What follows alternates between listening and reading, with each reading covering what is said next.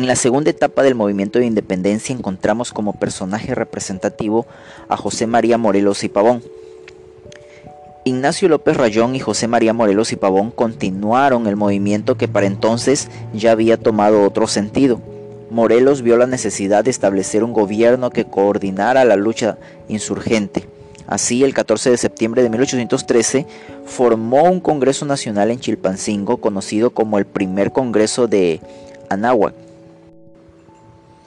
Ante ese Congreso, Morelos dio a conocer los sentimientos de la nación.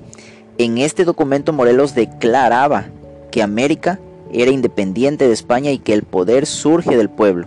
Establecía también como forma de gobierno una república con división de poderes, el ejecutivo, el legislativo y el judicial.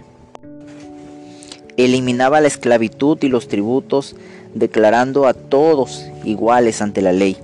En este documento también se presentaba como única religión la católica.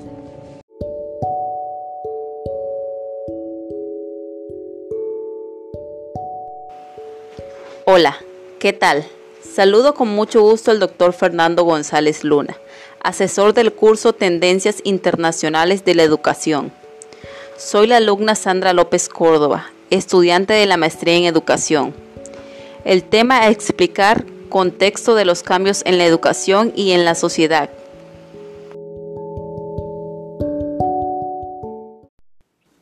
Introducción. Es una realidad indiscutible que nuestra sociedad ha cambiado particularmente en las últimas décadas. La causa, un mundo cada vez más globalizado. La globalización es un fenómeno de carácter internacional. Ha permitido que la economía mundial incremente, pero al mismo tiempo condiciona la vida económica, política, cultural y social. La educación y la economía no han sido ajenas a estos cambios y se puede decir que el mayor impacto recae en el sistema educativo la era del conocimiento influye en los sistemas educativos, ocasionando modificaciones en los planes de estudio, con el fin de atender las necesidades laborales y económicas del mundo global.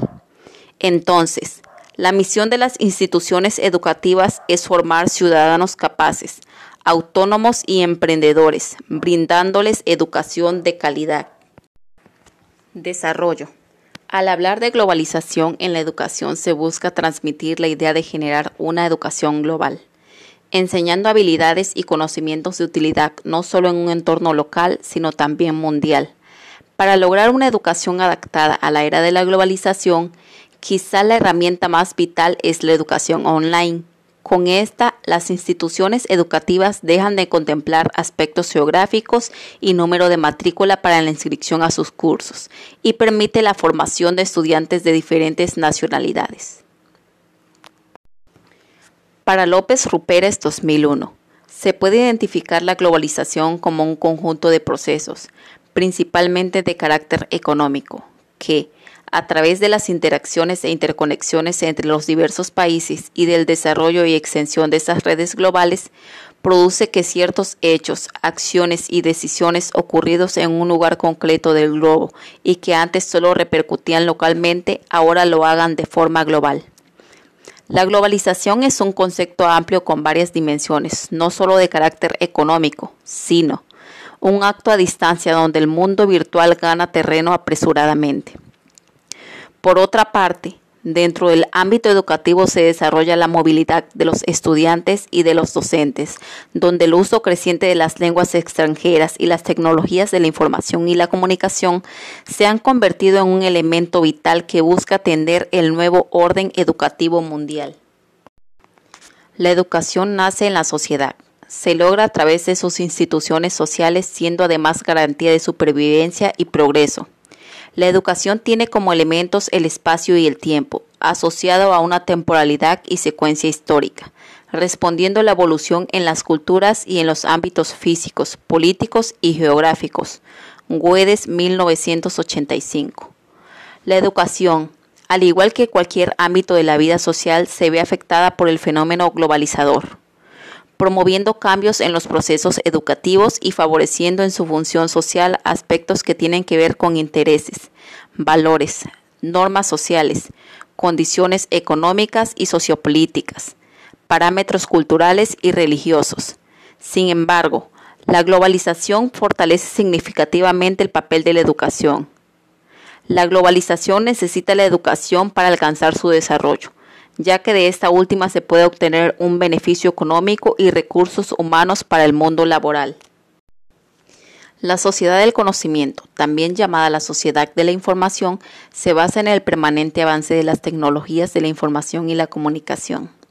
Además, la sociedad del conocimiento es caracterizada por formar individuos adaptables y críticos frente a las propuestas de transformación de un mundo diferente, capaces de comprender y organizar la complejidad de la información, que integran en su cultura los nuevos conocimientos, pero también el impacto ético, social y ambiental que estos producen. Lema 2000. La reciente sociedad del conocimiento es la era en que vivimos. Se distingue por ser global en su entorno. Es impulsada por el avance científico y los intereses globalizadores económicos y culturales existentes en la sociedad actual. Se considera la información cada vez más visual, más rápida, más accesible se caracteriza por una difusión masiva en todos los estratos sociales y económicos y por la aparición de nuevos canales de comunicación. Globalmente, la educación puede ser explotada para generar la competitividad y mejorar el crecimiento económico y productividad del mundo global, impactando positivamente el empleo, combatiendo la pobreza y mejorando la calidad de vida de la población. Sin embargo, resulta de vital importancia poner atención al entorno educativo, con el objetivo de alcanzar la calidad educativa esperada en cada uno de los individuos que integran la sociedad. Lo anterior nos permite plantear que las instituciones educativas deben generar estudiantes mediadores de su propio aprendizaje, donde el docente toma el papel de guía y apoyo en la construcción de los conocimientos, promoviendo autonomía e independencia a los educandos egresados. La economía global requiere de trabajadores formados con educación de calidad y capaces de adaptarse a los actuales ambientes laborales.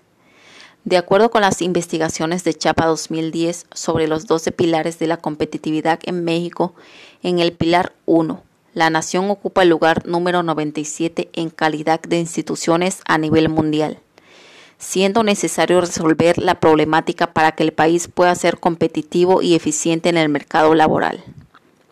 En México, el Plan Nacional de Desarrollo 2001-2006 menciona que en el país se promoverá una educación superior de buena calidad que forme profesionistas, especialistas y profesores investigadores capaces de aplicar, innovar y transmitir conocimientos actuales académicamente pertinentes y socialmente relevantes en las distintas áreas y disciplinas. Para que la educación esté a la par de las demandas que exige la globalización, es necesario rediseñar los modelos educativos en los sistemas de educación superior, con el objetivo de alcanzar mejores niveles de calidad y pertenencia. Las instituciones educativas de nivel superior deben formar estudiantes capaces de enfrentarse a las necesidades del mundo actual y las exigencias del campo laboral, obteniendo así generaciones capaces de responder a las necesidades de un mundo cada vez más globalizado. En el año 2000, la NUIES publicó ocho postulados orientadores del sistema educativo superior, los cuales se resumen en calidad e innovación, congruencia con su naturaleza académica, pertenencia en relación a las necesidades del país, equidad, humanismo, compromiso con la construcción de una sociedad mejor, autonomía responsable, estructuras de gobierno y operaciones.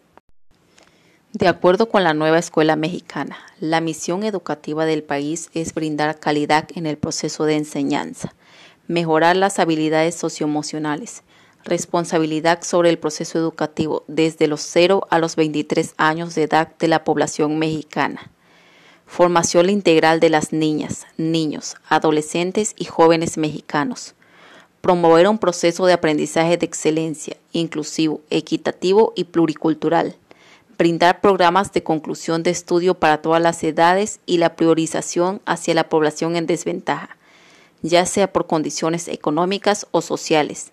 De esta manera se estará brindando igualdad de oportunidades. La globalización trae consigo ventajas para el desarrollo de las sociedades en el mundo. por lo cual es importante que los centros educativos rediseñen sus planes de estudios para ofrecer una educación de calidad, con el objetivo de favorecer el desarrollo humano y social.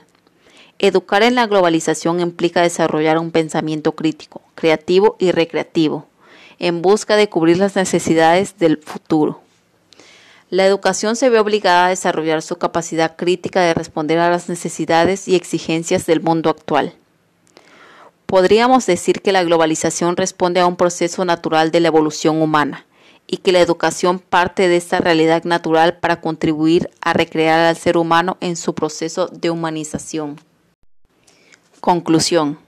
La sociedad del conocimiento conlleva una nueva cultura que viene respaldada por los procesos de globalización, que implica la adquisición y asimilación de nuevos conocimientos, nuevas maneras de ver el mundo, nuevas técnicas y pautas de comportamiento, el uso de nuevos instrumentos tecnológicos y lenguajes, exigiendo a la sociedad grandes esfuerzos de adaptación.